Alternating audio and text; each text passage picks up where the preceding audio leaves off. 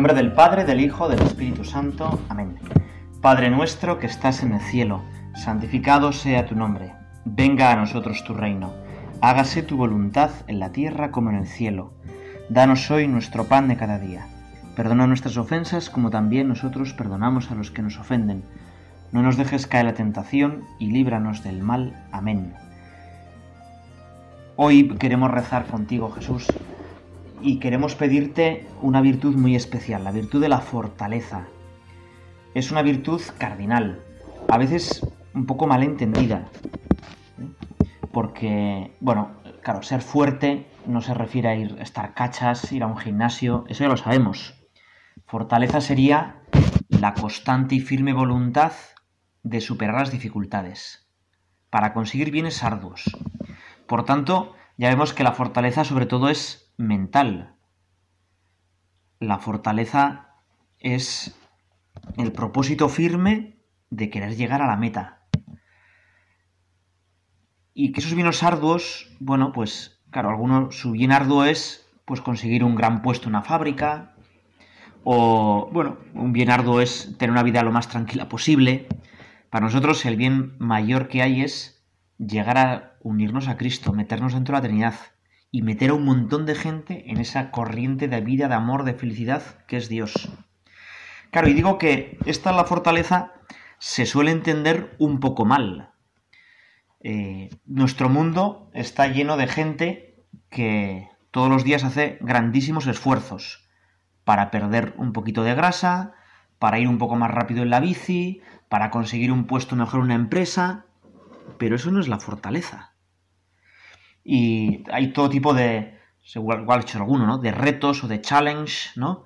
Eh, para que si se te marca los abdominales o no sé qué músculo, nos hacer levantar no sé qué cosa. De hecho, si vais a un gimnasio, yo no he ido nunca a un gimnasio, pero si vais a un gimnasio, me parece que está lleno de gente que tiene un concepto equivocado de la fortaleza. Hay una película desafiando a gigantes de un equipo de mm, fútbol americano que se ve cómo entrenan las brutalidades que hacen para conseguirse más fuertes. Y es un poco este, esta idea, ¿no? Voy a poneros un cachito.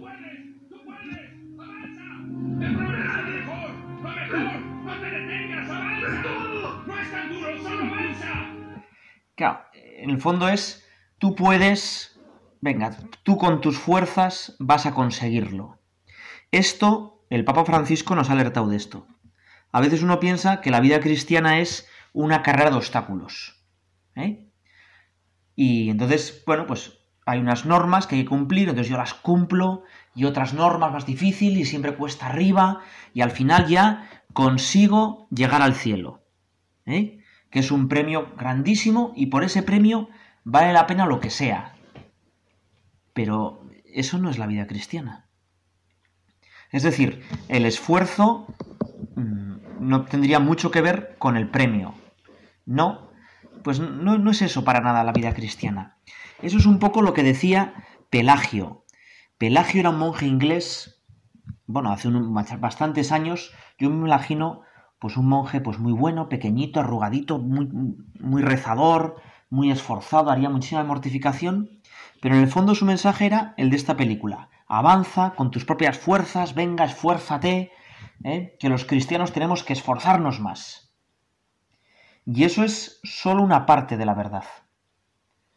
San Agustín, que era contemporáneo de Pelagio, le decía, oye, yo sí, yo me esfuerzo, pero mira, es que yo soy un poco, yo soy mediterráneo, chico, yo no soy anglosajón como tú, yo soy un poco flojo. Yo he tenido tantas, tantos vicios, yo noto en mí algo que me tira para abajo. Y ese algo yo bueno, pues no sé, es una situación de, debilidad, de que me inclina al mal, de pecado original. Y ese pecado original nos afecta a todos, le decía San Agustín. Y Cabo el decía, no, pero ese pecado original es un mal ejemplo, pero nosotros podemos superarlo con nuestras fuerzas. Claro, San Agustín le decía, si el pecado original es solo un mal ejemplo, entonces Cristo pues es también un buen ejemplo en el fondo es, eh, la vida cristiana no es ir superando obstáculos, sino es, con un poquito de esfuerzo, pero también la ayuda de Dios, irme pareciendo más a Jesucristo. Y entonces cuando yo me parezco a Jesucristo, ya no hay vallas, ya no hay cuesta arriba, es cuesta abajo. Y la vida eterna no es un premio por todo el esfuerzo que yo con... que yo he conseguido, un montón de puntos que he conseguido en un videojuego, no, no es nada de eso.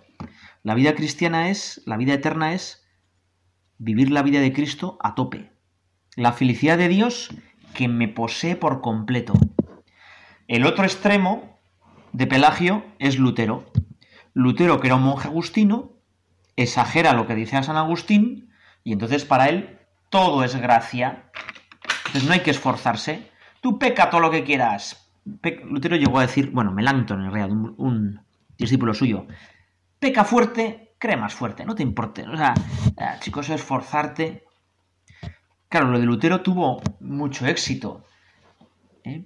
Y hay también mucha gente que de la vida cristiana solo coge lo facilón, lo sentimental, pero eso obviamente no es. Quizá con una frase de otro santo eh, podríamos resumirlo bien, ¿no? San Ignacio Loyola. Haz las cosas como si todo dependiera de ti. Esto sería la parte buena de Pelagio. Haz las cosas como si todo dependiera de ti y confía en Dios como si todo dependiera de Él. O más castizo, a Dios rogando y con el mazo dando. Las dos cosas, a Dios rogando y con el mazo dando. Y esto no es una cosa, lo decía el mismo Jesucristo, ¿no? en este pasaje tan conocido, entrad por la puerta estrecha, porque ancha es la puerta y espacioso el camino que lleva a la perdición, y muchos los que entran por ella, porque estrecha es la puerta y angosto el camino que lleva a la vida, y pocos son los que la hallan. Jesucristo nos habla de la puerta estrecha, del camino angosto. Es decir, Él nos va a dar su gracia, nos va a ayudar, sí, pero también quiere que pongamos un poco de nuestra parte. No nos va a quitar nuestra colaboración. Y a veces somos un poco, pues, pues flojos, ¿no? Hay que reconocerlo. El mundo, pues nos tira para abajo. Hay un los latinos tenía una frase per áspera azastra. Esta frase, si tienes curiosidad, hay un despoblado medieval en Navarra, en Peña, donde en el cementerio ponen esta frase, ¿no? Peráspera azastra. Y es un adagio de Séneca, pero también nos puede servir a nosotros, ¿no? Con un poquito de esfuerzo, con la gracia de Dios, no somos pelagianos, pero a las estrellas, a mucho más que las estrellas, a ser con el mismo Cristo, al meternos dentro de la Trinidad, ¿no? Es pues esa experiencia de que lo que vale cuesta, lo que vale cuesta. Voy a ponerte otra, bueno, otra escena muy conocida. Esta es de la Guerra de las Galaxias, Star Wars, en la que Luke Skywalker tiene que aprender a ser un caballero Jedi y al final dice, mira, yo no puedo, o yo lo voy a intentar.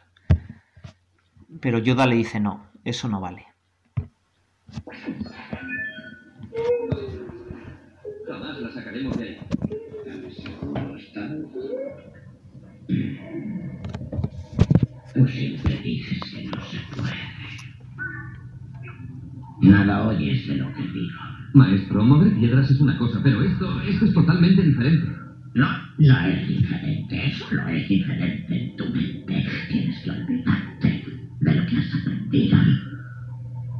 Está bien, lo intentaré. No no lo intentes. Hazlo o no lo hagas, pero no lo intentes. Hazlo o no lo hagas, pero no lo intentes. Es decir, eh, con palabras de San José María Escriba, no podemos ser ojalateros. Bueno, ojalá estuviera en mejores circunstancias porque entonces sí que lo haría. O voy a intentarlo, no. propóntelo, ¿eh? propóntelo, empieza a hacer cosas que, valgan la pena. Muchas veces, bueno, yo no sé tú, pero yo tengo la, experiencia, y aquí se la digo delante del Señor, ¿no? Que muchas veces, pues quiero, quiero cambiar, quiero ser buena persona, quiero eh, ser santo, pero no pongo los medios para conseguirlo. ¿eh? Quiero, pero con la boca pequeña. No, pues quiero de verdad. San José María decía, quieres, pero quieres como quiere el avaro su dinero, como quiere el sensual su pequeño placer, como quieren pues los hombres de negocios llevar adelante sus empresas, no, pues entonces no quieres. Bueno, pues que nosotros queramos, ¿no? Que nosotros queramos. Fijaos que toda la literatura eh, ensalza la figura de los héroes, que de alguna manera encarnan pues ese, dicho, ¿no? Nil difficile volenti. Bueno, yo tampoco sé mucho latín, pero quiere decir nada es difícil para el que quiere. Es decir, cuando tú quieres de verdad, desaparecen los obstáculos. Y en cambio, cuando no quieres, ...buah, enseguida ponemos excusas. Bueno, pues vamos tú y yo a pedirle al Señor que nos dé su gracia, nos dé su ayuda para que queramos de verdad, para que tengamos deseos de cambiar. San Loyola, y con esta anécdota voy a acabar esta primera parte de la meditación, decía que qué condiciones tenía que tener alguien para ser jesuita. Y entonces al principio dijo, hombre, los jesuitas tienen que ser santos, hay que ser santos. dijo, bueno, pero yo, yo mismo no soy santo. Dijo, bueno, pues para ser jesuita uno tiene que tener deseos de ser santo. Y empezó a pensar y dijo, ojo, pero deseos de ser santo, pues a ver, muchas veces no tenemos deseos de ser santos, ¿no? Y dijo, bueno, por lo menos para ser jesuita uno tiene que tener deseos de tener deseos de ser santo. Bueno, pues nosotros vamos a pedirle al Señor lo mismo, ¿no? Que tengamos deseos de tener deseos de unirnos a ti.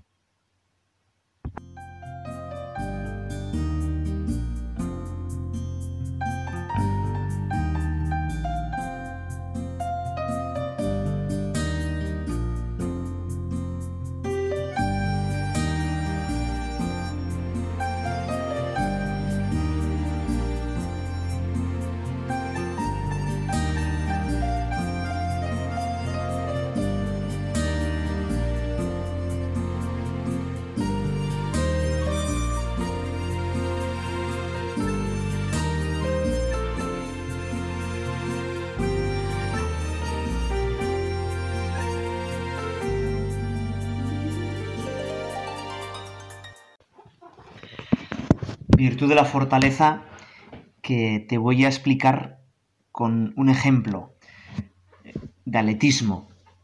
Esto era la gran final de los 3.000 metros femeninos en las Olimpiadas de Los Ángeles. Y la máxima favorita, la que venía ganando todo, era Mary Decker, estadounidense. Tenía la mejor marca. Pero ya en las carreras clasificatorias había habido una grandísima sorpresa. Zola boot Le llamaban la Gacela Blanca. Había tenido grandísimas dificultades para ir por los Juegos Olímpicos porque su país, Sudáfrica, eh, por, temas políticos, no podía ir. Consiguió una nacionalización express de Inglaterra para conseguir a los Juegos Olímpicos. Y había hecho una marca espectacular en la semifinal. Y además Zola Booth tenía una característica muy curiosa. Corría descalza, al estilo de bueno, tantos atletas africanos, ella corría descalza. Era el 11 de agosto de 1984. 80.000 personas llenaban el estadio de Los Ángeles dispuestos a aclamar a Mary Decker y a conseguir el oro para Estados Unidos. En esas carreras de 3.000 metros es muy importante la estrategia. Y Zola, eh, nada más empezar la carrera, hizo un grandísimo sprint, se la jugó, porque igual luego no conseguía acabar con ese ritmo la carrera, para ponerse la primera. Mary Decker, eh, estupefacta, intentaba seguirle ese ritmo y sin duda pensaba por dentro que se iba a romper, que no iba a poder acabar 3.000 metros a semejante ritmo. Fueron pasando las vueltas y llegamos a la última curva. Zola Wood empieza a estar un poco más cansada y Decker intenta adelantarle. La gente se pone de pie, empieza a aplaudir. Le va a adelantar, pero Zola se mete todo lo posible en la curva y Mary intenta adelantarle por dentro. Y en ese momento no sabemos lo que pasó exactamente, se tropiezan las dos y se caen. Mary, con sus zapatillas de clavos, pisa los pies descalzos de Zola But. Y en ese momento, las dos han caído, las demás participantes les pasan y Mary siente que va a perder la carrera. Y empieza a gritar que pare la carrera, que es una injusticia, a echar maldiciones y quizá tacos e insultos a la que está con ella caída. Zola, con los pies sangrando, se levanta y acaba la carrera. Bueno, algo de esto es la virtud de la fortaleza. La virtud de la fortaleza no es no caernos nunca, tener un expediente inmaculado. ¿Eh? La virtud de la fortaleza no es que Zola But pues hubiera conseguido acabar la carrera a ese ritmo increíble, sin ningún fallo hubiera llevado el oro. No, la virtud de la fortaleza es nos caemos porque somos humanos, porque somos pecadores. Pero como sea, llegar a la meta. Aunque sea con el pie sangrando. Y en cambio, la australiana Mary Decker, la gran favorita, pues solo hizo quejarse. Oh, pues pensando un poco en mi vida, a veces cuando llegan las dificultades, a mí me pasa un poco lo mismo que a esta chica estadounidense, ¿no? Lo que hago es, pues me quedo tirado y me quejo. ¡Qué injusticia! Esto no puede ser. Señor, ¿por qué me has mandado esto? No, el estudio de la fortaleza es volverme a levantar. Que Dios me vuelva a levantar. Tenemos muchísimos más ejemplos de personas fuertes, ¿no? Eh, no sé si has visto un corto de, que se llama El Circo de las Mariposas. Pues ahí sale un personaje real, Nico Bujicic. No sé si dice así, pero si lo pones en internet saldrá. Es una persona que nació sin brazos y sin piernas. O sea, ya nacer sin piernas mal, nacer sin brazos mal, pero sin brazos y sin piernas es decir, una cabeza y el tronco. Y de uno de los hombros sale unos pequeñitos dedos. Bueno, pues Nico, lo puedes ver en internet, surfea, cosa que yo mm, es imposible, ¿no? Surfea, eh, da charlas, conferencias, conduce un coche. Bueno, es una cosa absolutamente increíble. Qué afán de superación. Bueno, y si él ha podido, yo no. No me seas flojo, blando, dice un gran santo de nuestros tiempos. Ya es hora de que rechaces esa extraña compasión que sientes de ti mismo. virtud de la fortaleza es, oye, no me seas flojo, no me seas blando. Pero a la vez, bueno, pues, eh, sí, muchas veces como Zolabut nos caemos. Y muchas veces, aunque yo sé lo que tengo que hacer, pues no lo hago. Y me vence la pereza, la mala leche, me vence la envidia, me vence el egoísmo. Al final, mi fortaleza es Dios. Hay un salmo, el Salmo 31, que dice, porque tú, Señor, eres mi fortaleza. Yo puedo ser fuerte gracias a Dios, gracias a que me ayuda Dios. Y por eso tenemos que pedirla, ¿no? Y pedir, pues eso, San José María Escriba, voluntad, energía, ejemplo, lo que hay que hacer se hace, sin vacilar, sin miramientos. Sin esto ni Cisneros hubiera sido Cisneros, ni Teresa de Ahumada Santa Teresa, ni Íñigo de Loyola San Ignacio. Dios y audacia. Queremos que, que Cristo reine. Dios y audacia.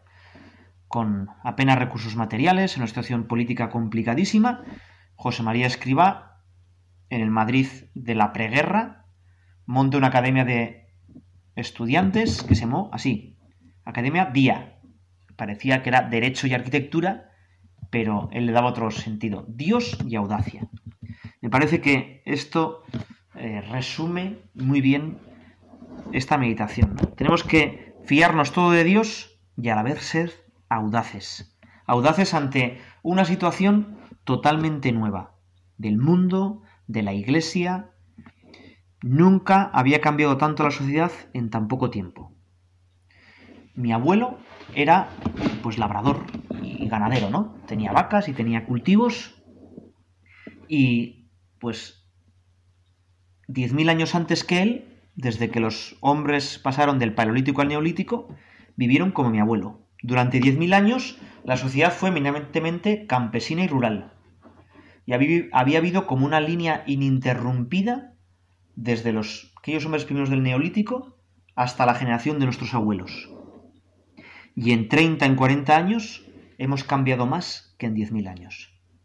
Y ante este tiempo totalmente nuevo, que nos plantea unos retos eh, complicadísimos y muy diferentes ante pues el auge de las tecnologías y un mundo pues que no sabemos ni siquiera lo que va a ocurrir, pues Dios y audacia cuando en el colegio se habla de nuevas experiencias educativas, se nos dice muchas veces que los niños que estamos educando van a trabajar en oficios que todavía no existen. Bueno, pues si ellos tienen que ser audaces y tienen que ser creativos, mucho más los cristianos. Sobre todo para darle la vuelta a esta sociedad que se aparta de Dios. Para llevar a cabo eso que los papas llaman de la nueva evangelización. Nueva por sus métodos, por su energía. Pues claro que sí. Dios y audacia. Y sabiendo que sin Dios no podéis, no podemos hacer nada. Lo dice Jesucristo, ¿no? Sin mí no podéis hacer nada. Vamos a pedirle al Señor que nos haga crecer en esa audacia, en esa valentía a la hora de transmitir el Evangelio, a hablar de proponernos metas altas a la hora de soñar. Soñar y os quedaréis cortos, pues es verdad.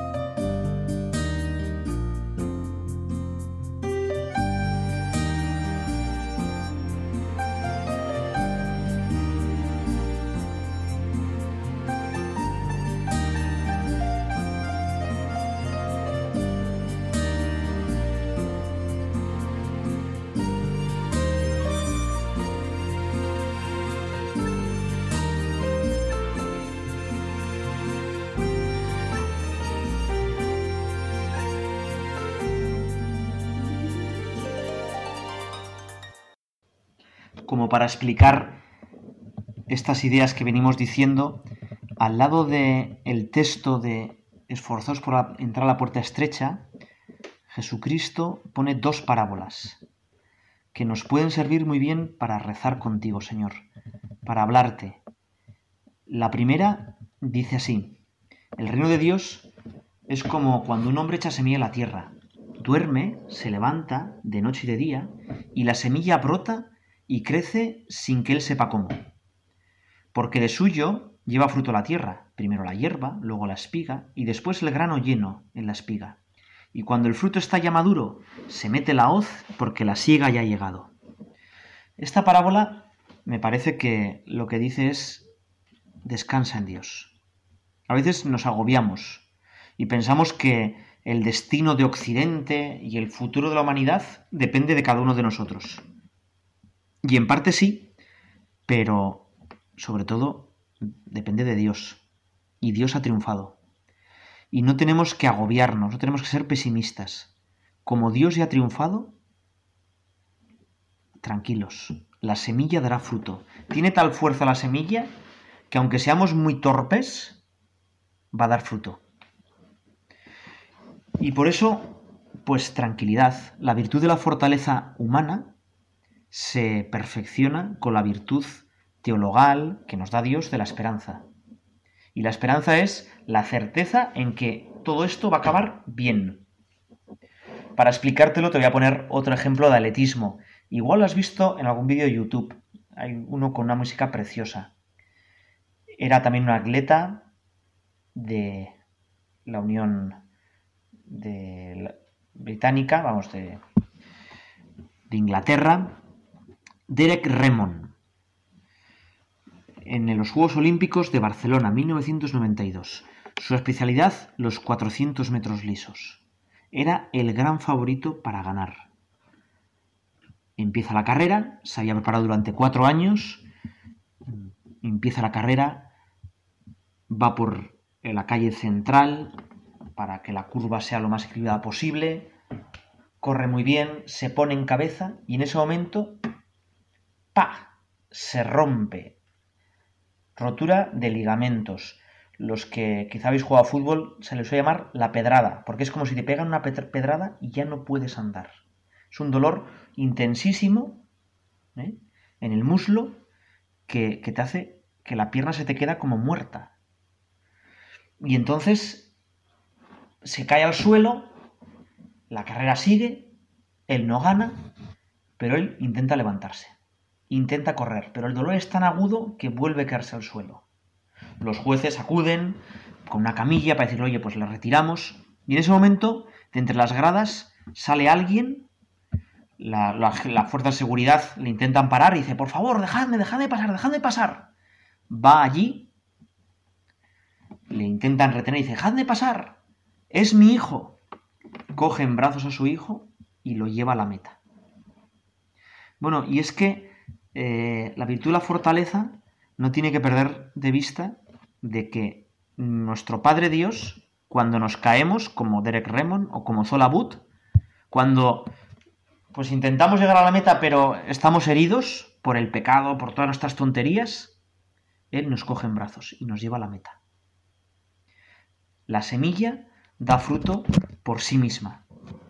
Y la segunda parábola eh, que va unida y Jesús las contó seguramente juntas, eh, me parece también muy esclarecedora porque, ¿vale? Yo tengo que fiarme totalmente de Dios, a Dios rogando, pero también con el mazo dando.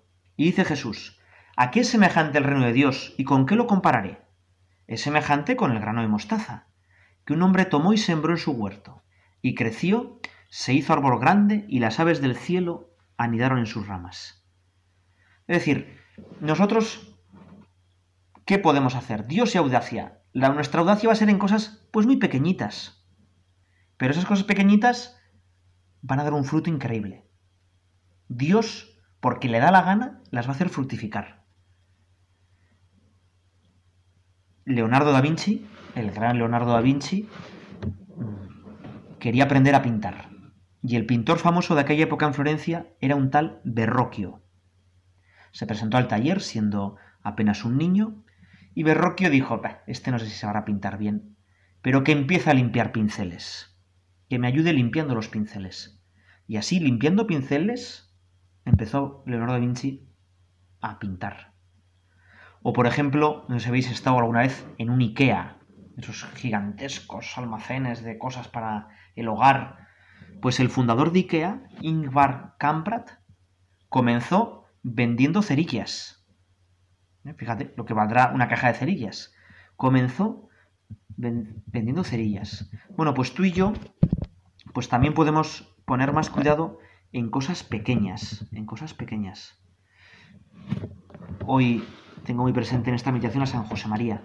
Decía, voluntad es una característica muy importante. No desprecie las cosas pequeñas, porque en el continuo ejercicio de negar y negarte en esas cosas, que nunca son futilidades ni aderías, fortalecerás, con la gracia de Dios, tu voluntad, para ser muy señor de ti mismo en primer lugar, y después guía, jefe, caudillo, que empujes, que arrastres, que ayudes con tu ejemplo y con tu palabra, con tu ciencia y con tu imperio. O sea, cada uno de nosotros estamos llegando a Dios a cosas gigantescas. Y muchas veces de las cosas pequeñas, de ser fiel a Dios en cosas muy pequeñas, hacer la cama, ser cuidadoso a la hora de tratar bien a los demás, una pequeña sonrisa, en esas cosas pequeñas es donde se juega las cosas grandes de mi salvación. Hay una tumba de un rey inglés muy cerca de París, porque los reyes ingleses en una época de la historia tuvieron grandes territorios en Francia. Es Jacobo II, en la iglesia de Saint Germain de Lais. Y hay una placa en su tumba, hay un epitafio que pone, en latín también, Magnus prosperis in prosperis, in adversis mayor, Grande en la prosperidad, mayor en la adversidad. Bueno, qué, bonito, ¿no? Es decir, si quieres que cuando vayan las cosas mal no hundirte, si quieres hacer cosas grandes, en las cosas pequeñas, cuando las cosas van bien, tienes que poner de tu parte. Y esa es la virtud de la magnanimidad, que está muy relacionada con la fortaleza, ¿no? Alma amplia, la que caben muchos, ánimo grande, una fuerza que nos dispone a salir de nosotros mismos. En el magnánimo no, no cabe, pues eso, el aburguesamiento, quedarte en el sofá, sino ponerse metas altas.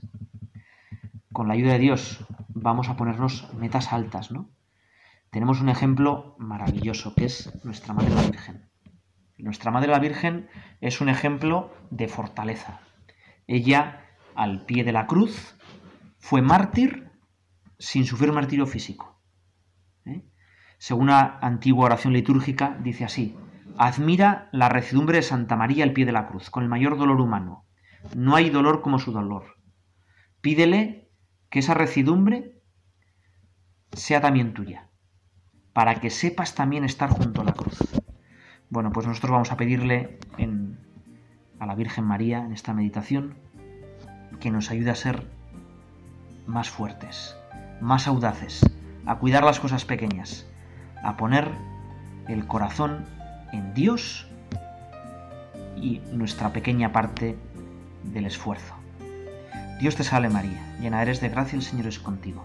Bendita tú eres entre todas las mujeres y bendito es el fruto de tu vientre Jesús. Santa María, Madre de Dios, ruega por nosotros pecadores, ahora y en la hora de nuestra muerte. Amén.